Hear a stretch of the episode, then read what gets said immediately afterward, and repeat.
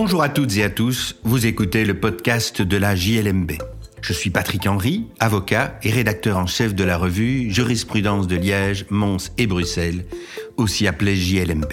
Dans la revue, tout comme dans ce podcast, nous commentons principalement des décisions de jurisprudence prononcées par des juridictions, des ressorts, des cours d'appel de Liège, Mons ou Bruxelles.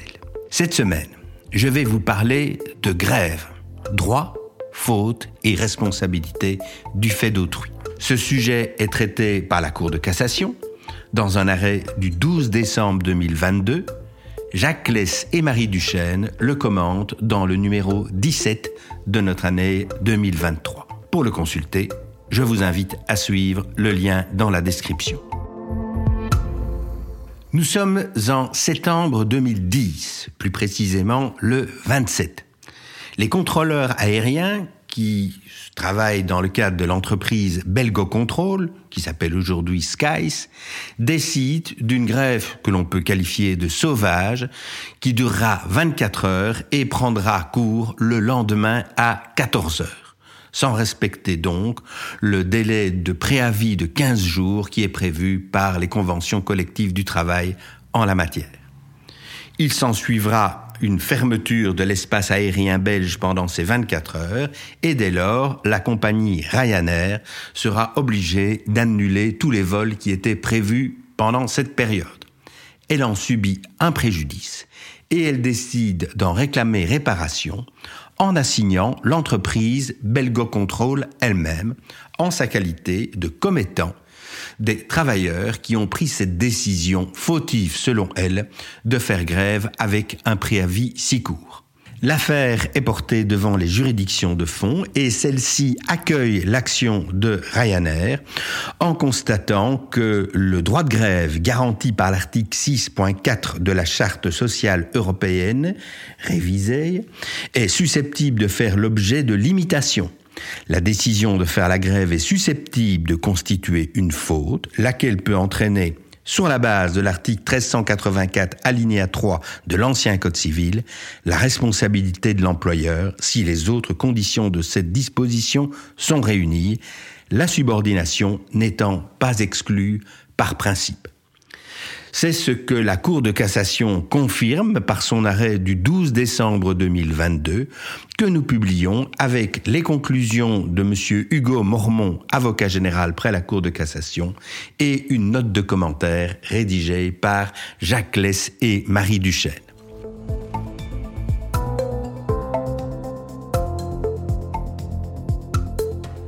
Jacques Less et Marie Duchesne décomposent leurs commentaires en deux parties.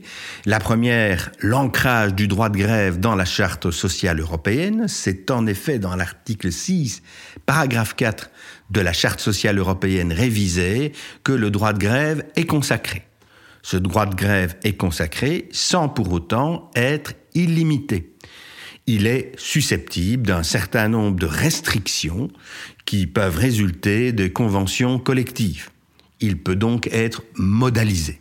Une question qui est importante est celle de savoir si cette charte est liante à l'égard des travailleurs. On considère généralement que les règles qui ressortent de la Charte sociale européenne et des conventions collectives de travail sont obligatoires et non normatives.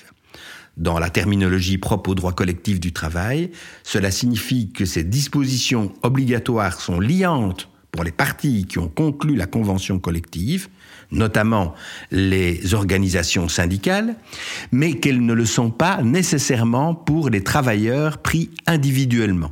Autrement dit, la méconnaissance par les travailleurs des obligations ne suffirait pas à caractériser leur faute, il faudrait en outre considérer que les travailleurs ont abusé du droit de grève en choisissant la manière la plus préjudiciable. C'est ce que les juridictions de fond ont euh, fait en l'occurrence, la Cour de cassation étant sur ce point elliptique. Se pose en outre la question des conditions de la responsabilité du fait d'autrui en cas de grève. On sait que pour qu'un commettant soit responsable d'une faute commise par euh, son employé, il y a plusieurs conditions. D'une part, l'existence d'un lien de subordination, Ici, cela ne pose pas de problème. Les travailleurs étaient évidemment dans une position de subordination vis-à-vis de leur employeur.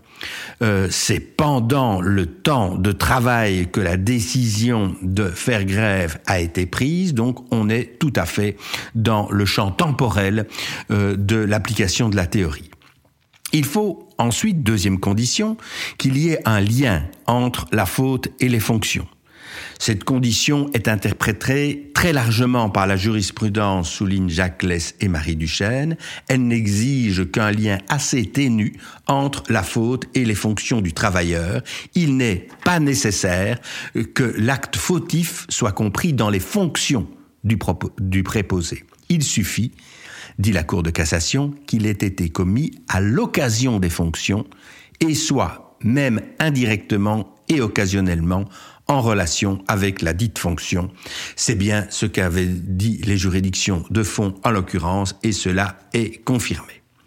Se pose une dernière question, celle euh, de l'incidence de la grève sur le lien de subordination.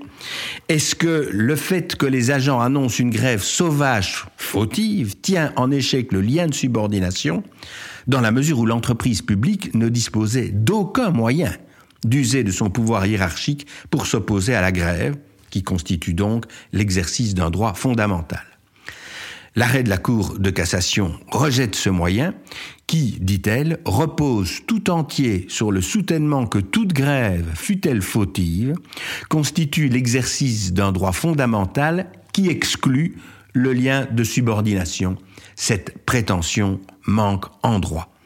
Et dès lors, le pourvoi est rejeté. Les conditions de la responsabilité des commettants étant euh, réunies en l'occurrence. Jacques Less et Marie Duchesne s'interrogent pour le surplus sur la question de savoir si un recours pourrait exister dans le chef de l'employeur contre ces travailleurs, de façon à leur imputer la responsabilité finale du dommage qui a été causé.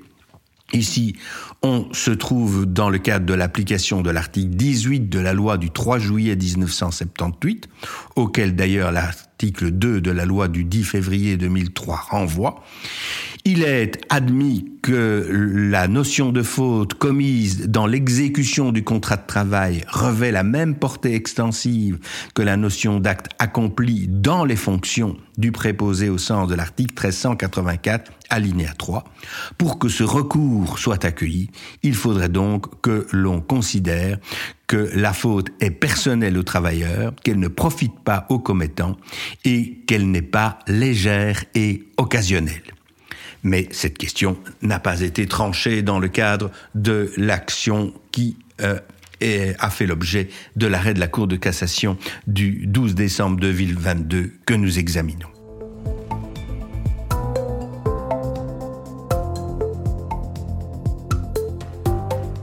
Voilà qui conclut cet épisode du podcast de la JLMB. Je remercie Jacques Kless et Marie Duchesne pour leur article. Je rappelle qu'il figure dans le numéro 17 de notre année 2023, entièrement consacré au droit du travail et préparé par Fabienne Keffer et Rodrigue Capard. Je vous remercie pour votre écoute et vous invite à vous abonner au podcast sur la plateforme de votre choix afin de ne pas manquer nos prochains épisodes. À la semaine prochaine pour l'analyse d'une nouvelle décision de jurisprudence.